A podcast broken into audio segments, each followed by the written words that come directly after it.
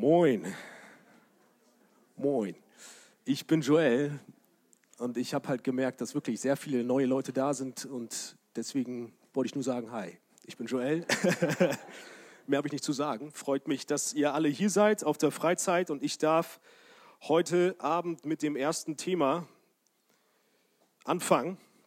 Das Thema heißt, Jesus ist es wert, dass wir alles für ihn verlieren.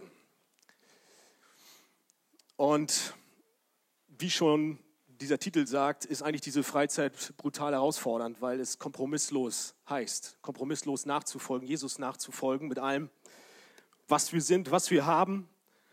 Und so starte ich halt heute genau mit diesem Thema, dass wir alles für Jesus verlieren sollen, aber dass es nicht schlimm ist, alles für ihn zu verlieren, sondern dass sich es lohnt. Dass es sich lohnt, für Jesus alles zu verlieren. Dass es sich wert oder dass es wert ist. Und so möchte ich mit einer Aufforderung von Jesus an uns heute Abend starten. Und es ist nicht die Aufforderung von ja, dem Missionsauftrag, sondern ich möchte einfach eine grundsätzliche Aufforderung nennen, die Jesus uns nennt und die ganz eng mit dem Glauben an das Evangelium verbunden ist. Und dieser Appell von Jesus, den lesen wir zum Beispiel unter anderem in Lukas 14, Vers 27. Könnt ihr gerne aufschlagen, Lukas 14, 27. Und da steht, da spricht Jesus, wer nicht sein Kreuz trägt und mir nachfolgt, der kann nicht mein Jünger sein. Wer nicht sein Kreuz trägt und mir nachfolgt, der kann nicht mein Jünger sein.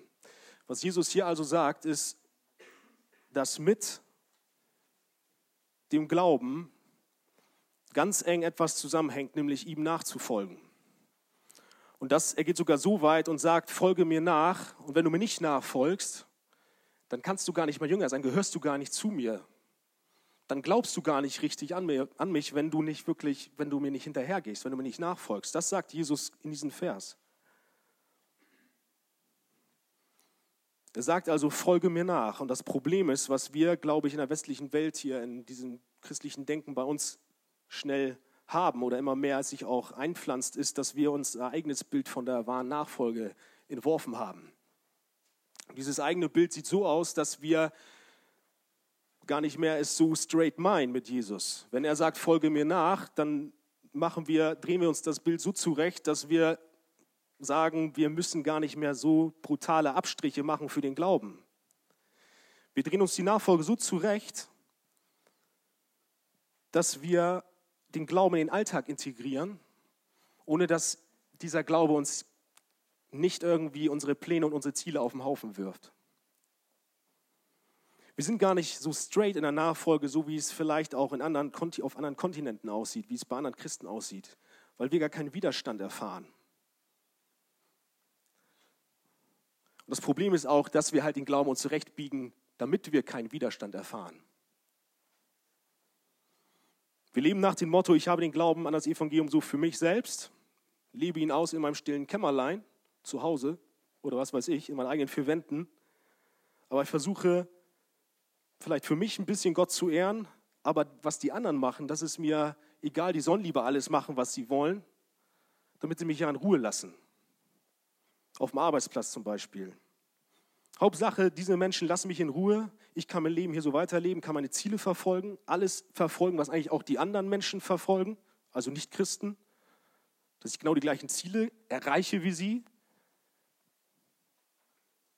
Hauptsache, sie gucken mich nicht schief an. Hauptsache, ich gehe kein Risiko ein und kann irgendwie meine Identität hier verlieren. Das ist das Problem, glaube ich, was wir alle in der westlichen Welt hier haben. Wenn auch verkappt vielleicht. Wir merken es gar nicht.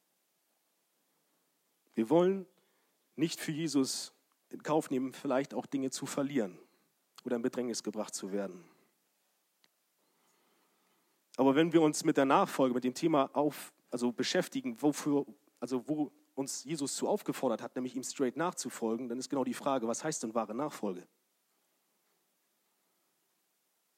Und diese wahre Nachfolge, die entspricht nämlich nicht dem Bild, was ich gerade beschrieben habe, sondern Jesus fordert uns auf, sowas von straight zu sein, dass du bereit bist, alles für ihn zu verlieren und aufzugeben. Dazu fordert er dich auf. Er sagt, er möchte, dass du ihn an Nummer einstellst, weil er der wichtige der wichtigste Punkt in deinem Leben sein möchte und muss.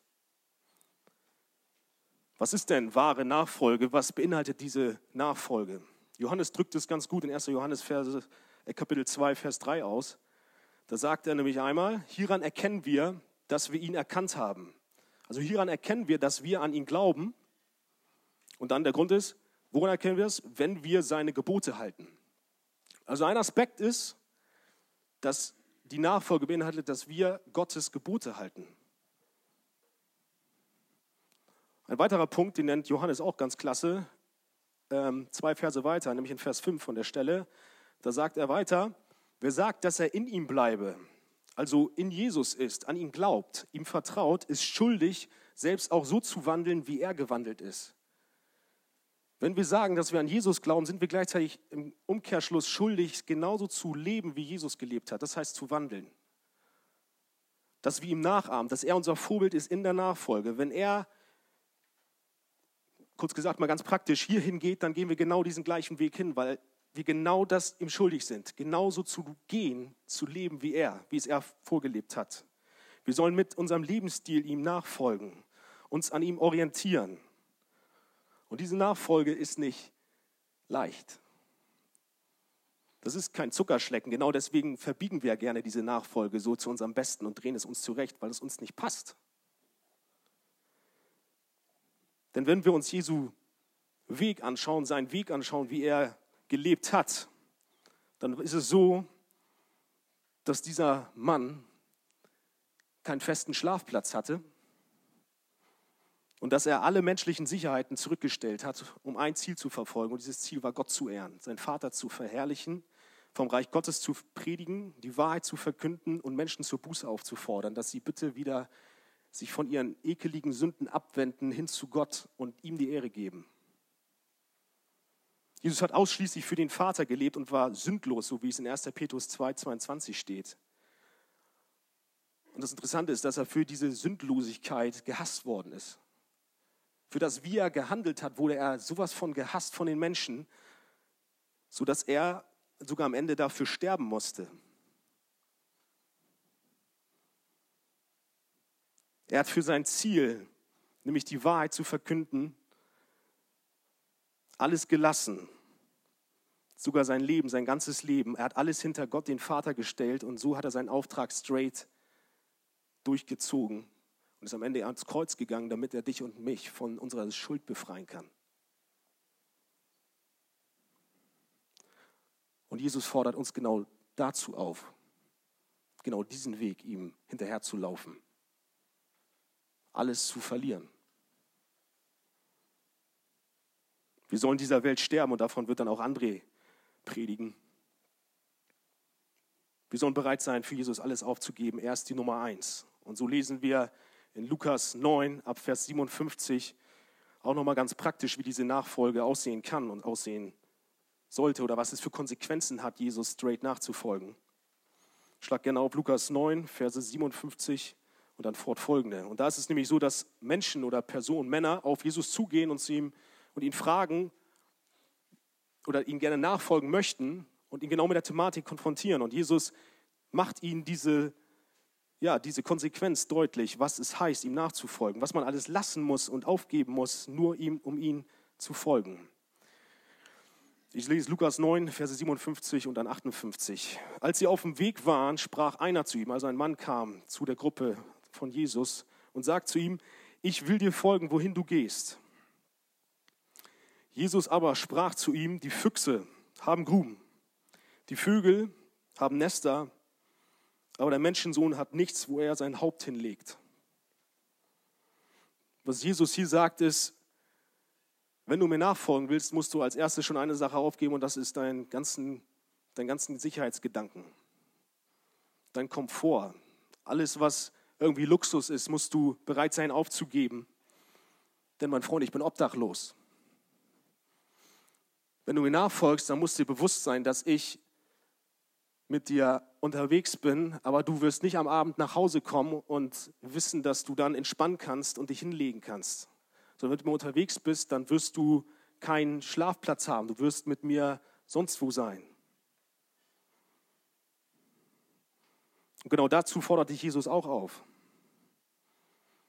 Er fordert uns genau, dich und mich dazu auf, dass wir alles, allen Sicherheitsgedanken, allen, alle Formen von Komfort und was wir uns vorstellen können, alle Bequemlichkeiten, alle Ziele, dass wir ein festes Einkommen haben und dann einen festen Job, sodass wir uns vielleicht ein Haus leisten können und, und, und, dass wir das hinter Jesus stellen. Das fordert er von dir und mir. Er fordert nicht, jetzt nicht falsch verstehen, dass wir uns jetzt den schlechtesten Job aussuchen, obwohl wir auch andere Möglichkeiten haben. Er fordert uns aber dazu auf, dass wir, wenn er sagt, komm, lass alles stehen und liegen, dann lässt du das alles stehen und liegen. Das fordert er von dir und mir. Dass er die Nummer eins ist.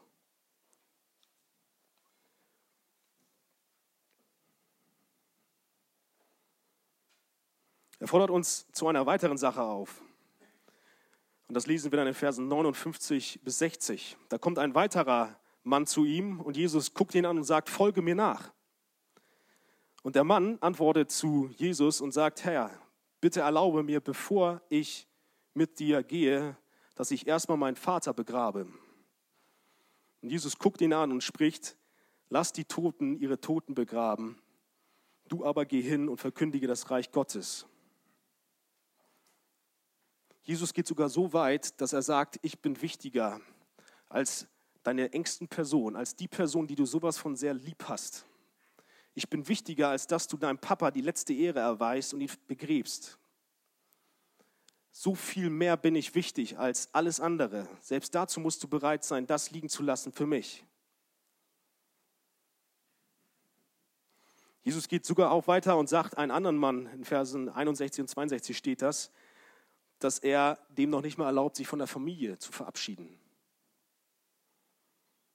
Kurz gesagt, alles, an dem man irgendwie hängt und was einem so viel Bedeutung geben kann und an Gottes Stelle kommt, möchte Jesus sagen, musst du bereit sein, du musst alles aufgeben für mich, weil ich bin besser. Er sagt in Lukas 14, 28, also Jesus sagt da, wenn jemand zu mir kommt und hast nicht Vater, Mutter, Frau, Kinder, Brüder, Schwester und dazu sein eigenes Leben, der kann nicht mein Jünger sein. Wir sollen alles für ihn aufgeben. Wir können erst straight zu ihm gehören, wenn wir wirklich bereit sind, ihm alles hinzulegen. Wir sollen alles aufgeben für ihn. Er soll unsere Nummer eins sein. Und wir sollen ihn so sehr lieben, so sehr sollen wir ihn lieben, dass sogar unsere Liebe zu unseren engsten Leuten wie Hass aussieht.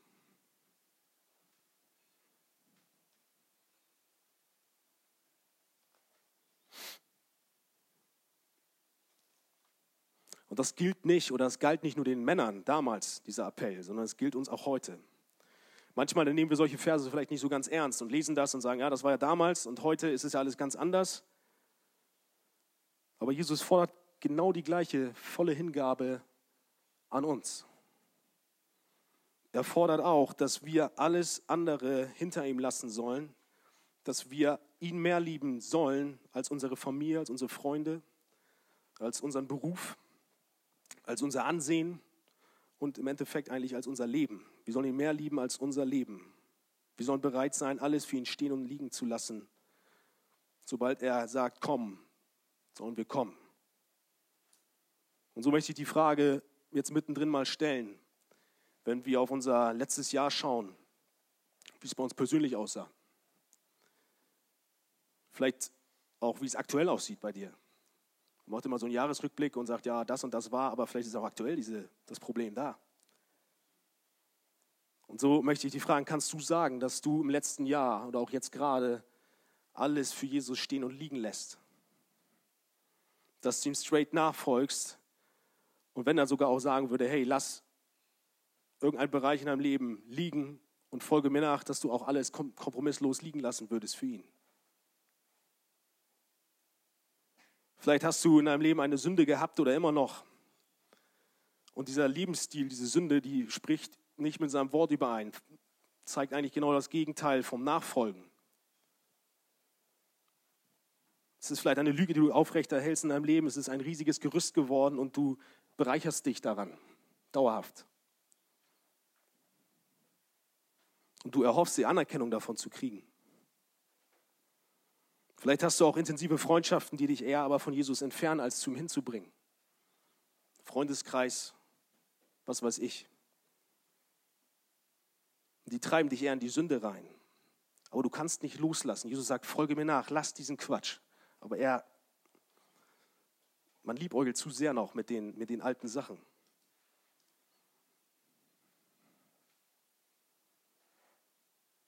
Vielleicht sind es sexuelle Sünden, wie Pornografie oder andere Sachen, die immer wieder kommen und du einfach immer wieder daran festhältst. Andere Dinge, wo du, wo wir alle Menschen keinen Einblick haben, was in deinem Zimmer passiert. Ich möchte sagen, Jesus sieht das und er ist mitten dabei. Vielleicht sind es aber auch Dinge, die jetzt nicht so hart klingen, sondern einfach wirklich eine Sache, wie Jesus auch die Männer aufgefordert hat, Sachen loszulassen, die man lieb hat, wie nahestehende Leute, wie Familie, wie die Frau und, und, und. Wo man aber, wenn man sich wirklich tief prüft und Jesus sagen würde, lass die für mich auch stehen, dass du dann sagen würdest, nee. Nur Jesus fordert auch da auf, dass der Partner, Mama, Papa, hinter ihm kommen sollten. Und vielleicht ist es dein Ansehen einfach, dass du dich für den Glauben schämst und Angst hast, dich, ja, deine, dein Gesicht zu verlieren. Was es immer auch sein mag, ihr habt alle eure Päckchen und ihr wisst, was in euch vorgeht.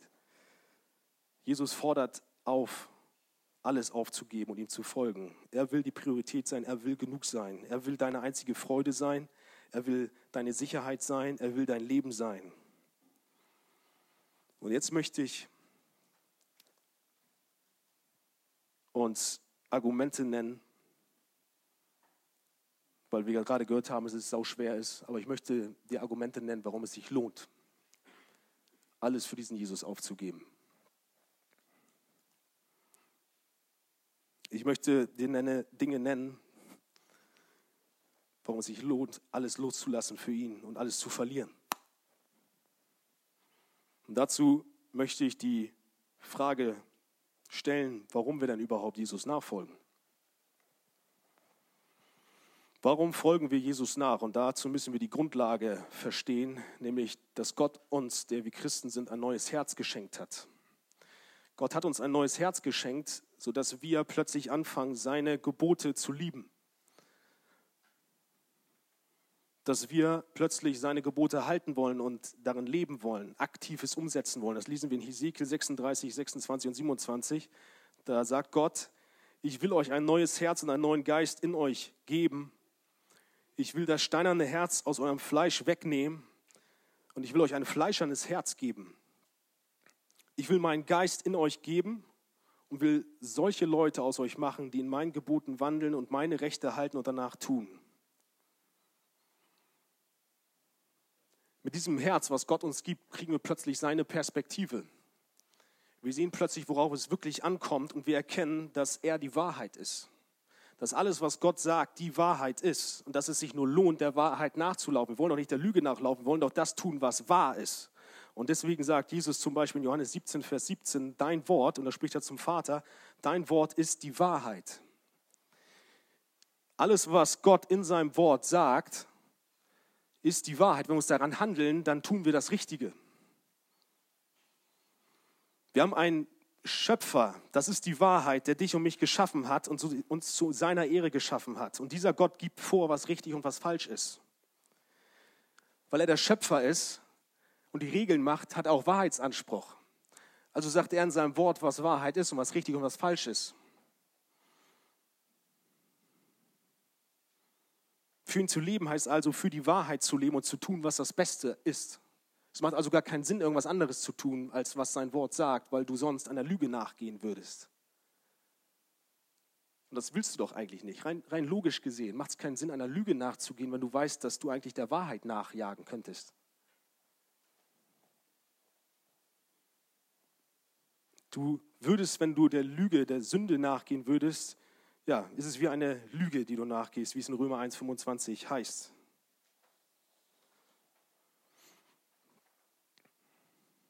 Zudem sehen wir auch, dass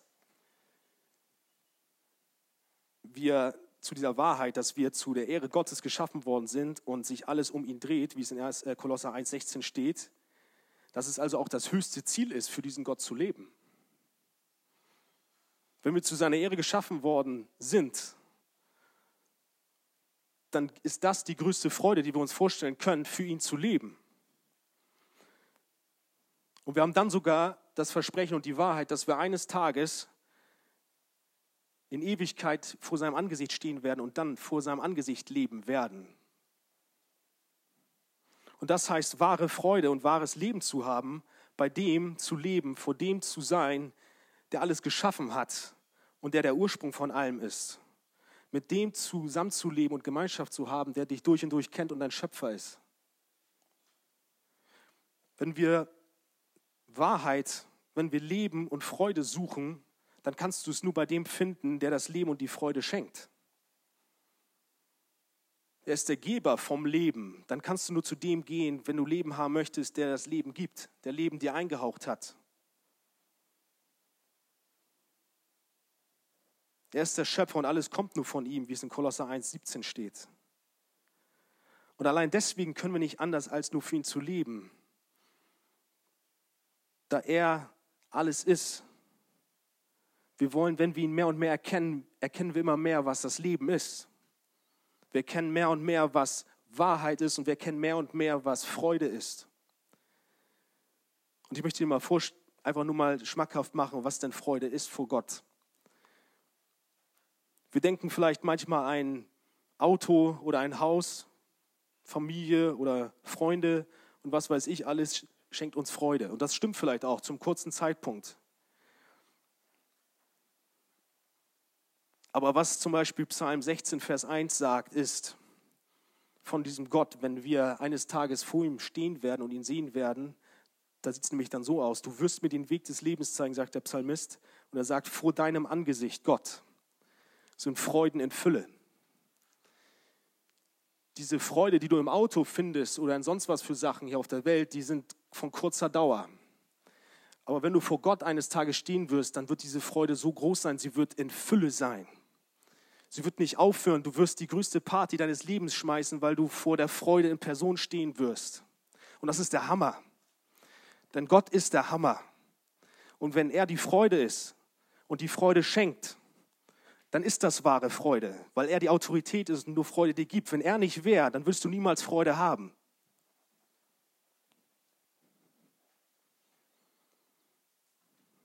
Wenn wir also Gott mehr und mehr erkennen und mit ihm leben, laufen wir auf das wahre Leben, auf das wahre, freudige Leben zu. Jesus sagt in Johannes 17, Vers 3, darin besteht das ewige Leben, dass sie dich erkennen und den, den du gesandt hast.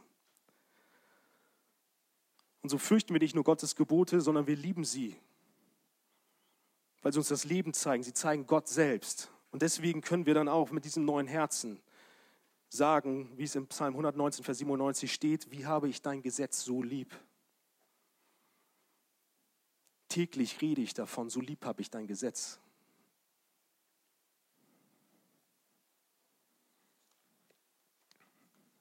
Und so haben wir ein paar Argumente gerade mal gehört, warum es sich überhaupt lohnt, nachzufolgen. Es ist also sinnlos eigentlich, Gott nicht nachzufolgen, nicht für ihn zu leben. Aber es gibt noch eine andere Wahrheit, nämlich selbst, und die ist auch ganz schön krass, nämlich wenn wir nicht für diese Wahrheit leben und nicht akzeptieren, dass Gott die Wahrheit ist und nicht uns nach seinen Geboten richten und ihm nachfolgen, dann bringt das eine Strafe mit sich.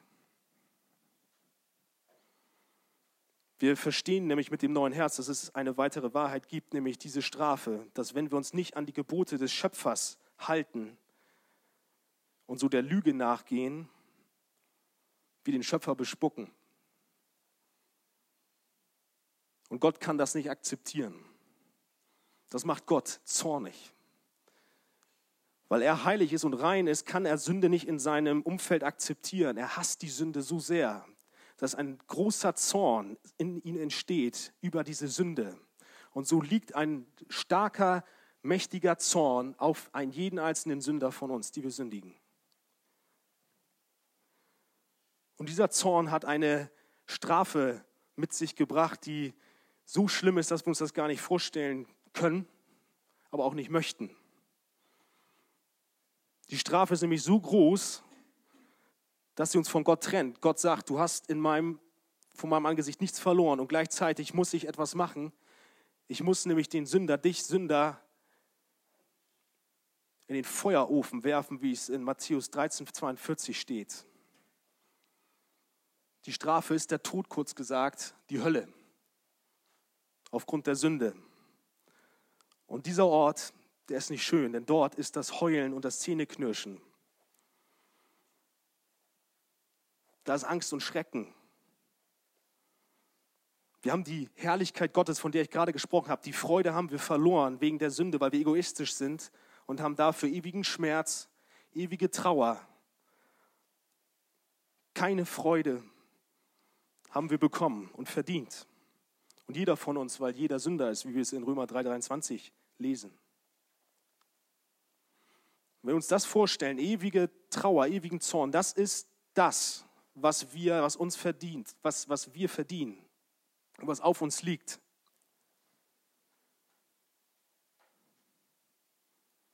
Und dann kommt aber eine Hoffnung.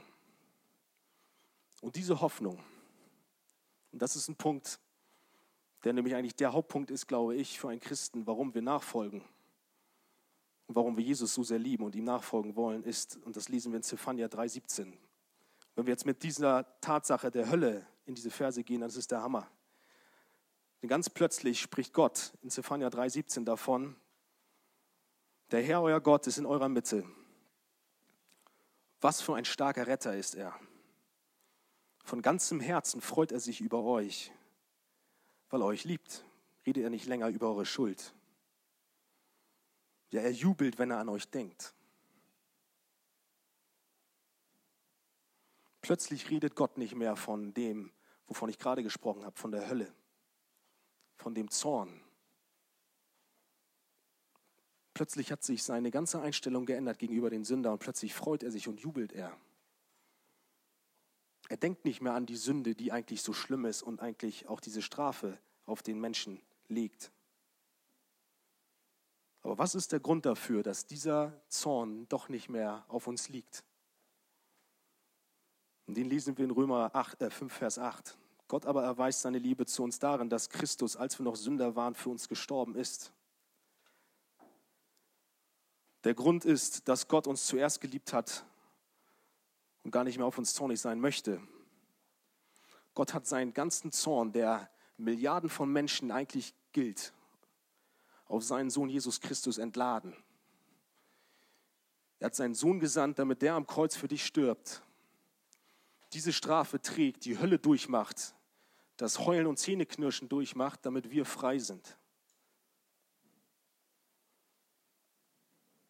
Jesus kam und nahm unsere Sünde sodass Gott plötzlich über uns jubelt, weil er Jesus sieht. Jesus kam und gab alles auf für uns. Er kam von seinem Thron herab. Er, Gott selbst, kam herab, wurde Mensch, wie es in Philippa 2,6 fortfolgende steht. Er nahm die Gestalt eines Menschen an. Er erniedrigte sich selbst, wurde gehorsam bis zum Tod, ja bis zum Tod an Kreuz. Jesus hat alles aufgegeben, damit du frei von Sünde sein kannst. Wenn wir uns das jetzt vorstellen, was er eigentlich für dich da durchgemacht hat, für uns da durchgemacht hat, dann können wir eigentlich nicht anders, als im Gegenzug auch für ihn alles aufzugeben, weil er hat alles für dich aufgegeben. Wie bescheuert wäre es, wenn jemand, es jemanden gibt, der alles für dich hingibt, Leben dir schenkt, du Danke sagst, aber trotzdem die andere Richtung gehst.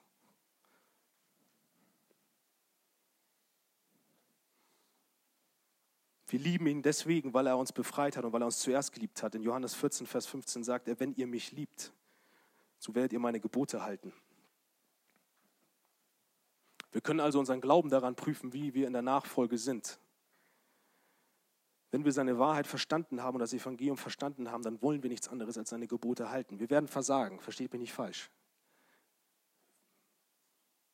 Die Gnade ist da und er vergibt uns. Aber die Einstellung wird sein, wenn wir es verstehen, wir wollen nicht mehr sündigen. Denn Gott ist das Einzige, was Sinn macht. Die Freude ist nur bei ihm zu finden. Das Leben ist nur bei ihm zu finden. Wenn wir an diese Wahrheit glauben, dann verstehen wir auch, dass es sich lohnt, alles für ihn aufzugeben. Denn Jesus hat uns alles geschenkt. Und es gibt keinen anderen Sinn mehr, irgendwas anderem nachzugehen. Jesus hat uns das Kostbarste gegeben, nämlich das, was wir aufgrund der Sünde verloren haben, nämlich Frieden und ewiges Leben mit Gott. Er hat sich dir selbst gegeben. Er ist genug, er ist die wahre Freude. Und keiner kann dir diese Freude mehr nehmen, wenn du an Jesus Christus und sein Evangelium glaubst. Und diesen Blick, dass wir den größten Schatz mit uns tragen, sollten wir auch im Hinblick der Nachfolge haben. Denn indem wir hier vielleicht alles auf der Welt verlieren, wie Ansehen, Geld, Komfort, Freunde, und das für Jesus stehen und liegen lassen, haben wir im Gegenzug alles gewonnen. Ewige Gemeinschaft mit Gott. Und diese Wahrheit, Frieden mit Gott zu haben, ist wie ein Schatz, wie es in äh, Matthäus 13, Vers 44 steht. Da sagt Jesus wiederum gleich das Reich der Himmel einem verborgenen Schatz im Acker, den ein Mensch fand und verbarg. Und vor Freude darüber geht er hin und verkauft alles, was er hat und kauft jenen Acker. Und so ist Jesus, Jesus so kostbar, dass man, dass er es wert ist, alles für ihn zu verkaufen. Die Menschen haben vielleicht gedacht, als sie diesen Mann gesehen haben, der diesen Acker gekauft hat, was ist das für ein Idiot? Der hat sein Hab und Gut, der hat alles verkauft, nur um einen komischen Acker zu kriegen. Sagen, was machst du da? Aber der Mann war hochzufrieden, weil er genau wusste, dass in diesem Acker, den er jetzt gerade gekauft hat, ein Schatz ist, der viel, viel wertvoller ist als all das, was er vorher gehabt hatte. Und genauso ist es mit Jesus. Vielleicht wundern sich Leute, dass du alles für ihn aufgegeben hast, dass wir alles für ihn aufgeben. Man fragt sich, wie kann er solche Entscheidungen treffen? Wie kann diese Person sein ganzes Leben hier verlieren für sein Glauben? Aber du weißt, dass du den größten Schatz gefunden hast, nämlich Gott selbst. Und deswegen du es tust. Im Gegenzug sehen wir dann auch, dass es gar keinen Sinn macht, Hoffnung auf materielle Dinge sich ja, zu werfen, da wir sie so oder so verlieren werden. Ich möchte jetzt mal die Seite beleuchten, wie es wäre, wenn wir Christus nicht hätten. Denn hätten wir ein Auto, ein Haus, eine Familie, ein festes Einkommen, einen Job, aber Jesus nicht, dann hätten wir gar nichts. Ihr kennt vielleicht alle den christlichen Ausspruch, man kann nicht tiefer fallen als in die Hände Gottes. Und da ist ganz schön viel Wahrheit dran, weil wenn wir uns vorstellen, dass eine Lebenskrise und ein Zweig in deinem Leben, wo du Hoffnung drauf setzt, wie zum Beispiel ein Job, bricht weg, dann fällst du. Dann kommt die nächste Etappe, wo du vielleicht dir etwas auf einen anderen Punkt in deinem Leben einbildest, aber es bricht auch weg, weil es auch keinen Bestand hat. Und am Ende bricht eh alles weg, weil wenn vorbei ist hier, dann ist alles vorbei. Das kannst du nicht in den Tod mit reinnehmen. Aber dann fällst du ganz weich, weil dich jemand auffängt. Du fällst in die Ewigkeit rein. Oh nein, wie schlimm. Das ist der Hammer. Und jetzt stell dir nur mal vor, das will ich jetzt nochmal deutlich machen, diese Hände wären dann nicht, sondern du würdest dir darauf einbilden, dass du nur in dieses Auto reinfällst was am Ende eh nur am Boden zerschmettern würdest und du würdest in die Verdammnis fallen. Du hast mit Gott alles gewonnen, was du dir vorstellen kannst. Ohne ihn wären wir verloren und tot. Jakobus spricht auch ganz hart über äh, Materialismus und sagt zu den Reichen, Jakobus 5, Verse 1 bis 3, nun also ihr Reichen, weint und heult über eure Plagen, die über euch kommen. Euer Reichtum ist verfault eure Kleider sind von Motten zerfressen worden. Euer Gold und Silber ist verrostet. Und ihr Rost wird zum Zeugnis sein gegen euch und euer Fleisch fressen wie Feuer. Ihr habt Schätze gesammelt in den letzten Tagen. Alles, worauf Menschen in diesem Fall die Reichen ihre Hoffnung setzen, nämlich Geld und Schätze, zerfallen, sie verfaulen und nichts bleibt übrig am Ende. Aber die, welche aufgrund von Jesus alles verloren haben, für die gilt eine Hoffnung. Eine Belohnung steht bereit. Wie es in Markus 10, Verse 28 bis 31 deutlich wird. Da kommt nämlich Petrus zu Jesus und fragt Jesus, hey Jesus, wir haben alles für dich aufgegeben, wir deine Jünger. Was kriege ich denn dafür, dass ich alles für dich gelassen habe und aufgegeben habe? Die Antwort wisst ihr schon, habe ich gerade ganz häufig gesagt, aber ich lese es trotzdem vor, weil die Stelle super ist. Denn antwortet dann Jesus auf diese Frage, wahrlich, ich sage euch, es ist niemand, der Haus oder Brüder oder Schwestern oder Vater, Mutter, Frau, Kinder oder Äcker verlassen hat, um meinetwillen und um das Evangelium willen, der nicht hundertfältig das empfängt, was er jetzt dagelassen hat dass er jetzt Verfolgung erleidet. Denn dafür wird er etwas bekommen, nämlich in der zukünftigen Weltzeit wird er ewiges Leben bekommen. Jesus sagt, ihr habt vielleicht alles aufgegeben, aber wisst ihr, was ihr gewonnen habt? Ihr habt alles gewonnen. Ihr habt nämlich mich gewonnen. Und das ist das, was ich auch noch einmal uns sagen möchte. Was muss das für ein Moment sein, wenn du hier stirbst und du im ersten Moment plötzlich den siehst, der dein Leben gerettet hat? Dein Schöpfer siehst, der alles für dich, der dich durch und durch kennt, dich liebt, der deine Freude ist und der dich gerettet hat von dem größten Übel. Ich glaube, das ist das Schönste, was uns jemals passieren kann. Und so möchte ich einen Punkt noch ansprechen. Nämlich einerseits natürlich sollte uns das auffordern, straight Jesus nachzufolgen. Dass wir sein, seine Gebote halten und dass wir ihm im ganzen Lebensstil folgen. Aber wir sollten auch, sollte uns das ermutigen, dass wir zu Menschen rausgehen, die Jesus noch nicht kennen. Denn wenn wir gerade von, davon gehört haben, dass ein ewiger Zorn auf diesen Menschen, auf noch viel zu vielen Menschen lastet, dann haben wir und wir diesen großen Schatz mit uns tragen, dann wollen wir doch eigentlich lieber damit rausgehen und Leuten davon erzählen. Wir sind als Christen gerade der Welt auch schuldig, diesen Schatz, das Evangelium weiterzugeben. Weil wir haben doch auch nichts zu verlieren, wenn wir das den Leuten weiter erzählen, weil wir haben doch schon alles gewonnen. Und so sagt Paulus in Römer 1, 14 und 15, dass er sowohl Griechen als auch Nicht-Griechen, sowohl Weisen als auch Unverständigen ein Schuldner ist. Er ist schuldig diesen Personen, also den Heiden, den Menschen, die Gott nicht kennen. Und dementsprechend bin ich, sagt er, so viel an mir ist, willig, auch euch, die ihr in Rom seid, das Evangelium zu verkünden weil ich den größten Schatz mit mir trage und ich bin schuldig, es weiterzugeben, weil ich kann nichts dafür, dass diese Gnade mir widerfahren ist. Wer bin ich, dass ich das für mich behalte? Und so möchte ich jetzt zum Schluss dieser Predigt eine kurze Geschichte eines Missionars erzählen, der für mich etwas sehr Prägendes gebracht hat. Ein cooles Zitat, was ganz gut zu dem Thema passt und mein Hauskreis kennt es. Deswegen können Sie jetzt auswendig mitsprechen. Das haben wir einstudiert, steht bitte auf. Nein. Ähm, ich werde mal das Zitat vorlesen. Es ist Jim Elliot. Und Jim Elliot ist einer, der nach Ecuador gereist ist mit fünf anderen Freunden und zu einem Indianerstamm gereist ist, um ihnen das Evangelium zu bringen. Und dieser Indianerstamm, der hat noch nie Kontakt zur Außenwelt gehabt. Und Jim Elliot sagt, ich lese erstmal das Zitat vor und dann möchte ich noch mal kurz was erzählen über den. Dieses Zitat heißt, der ist kein Idiot, der hingibt, was er nicht behalten kann, auf das er gewinne, was er nicht verlieren kann. Ich lese nochmal vor, der ist kein Idiot, der hingibt, was er nicht behalten kann, auf das er das gewinne, was er nicht verlieren kann. Das Leben kann er hier so oder so wird er verlieren. Und deswegen lohnt es sich eigentlich jetzt schon nur dafür zu leben, was er eh gewonnen hat und was er nicht verlieren kann, nämlich für Gott zu leben.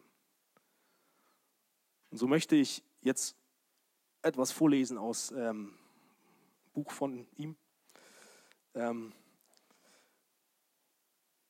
und da ist es nämlich so, dass diese fünf Männer, die sie auf den Weg gemacht haben zu diesem Indianerstamm, ähm, haben Kontakt aufgenommen zu diesen. Und haben sich dann in der Nähe von diesem Indianerdorf niedergelassen an einem Fluss. Und dann haben sie immer wieder, sind sie dann mit einem Flugzeug über dieses ähm, Dorf geflogen und haben dann Geschenke da hingeschmissen, sodass einfach der erste Kontakt hergestellt worden ist. Und so haben sie dann auch erste Personen von dem Stamm kennengelernt und auch einen Dialog führen können. Und sie haben sich gefreut und sie haben aber darauf gewartet, dass endlich der Durchbruch kommt, dass dann endlich das Evangelium auch diesen Indianern verkündet werden kann. Die Hoffnung war, dass sie am besten sogar noch zum Stamm hingehen können, unter diesem Volk leben können und dann das Evangelium ihnen nahebringen können. Und so ist immer wieder, Nate heißt er, der Pilot von denen, immer wieder mal hochgeflogen, jeden Tag und hat einfach mal so einen Kreis gezogen über dem Dorf von den Indianern. Und wollte mal gucken, wie die Lage ist und einfach auch mal sagen, hey, hier sind wir noch. Wir sind die Missionare, die euch lieb haben. Und dann ist er immer wieder umgekehrt.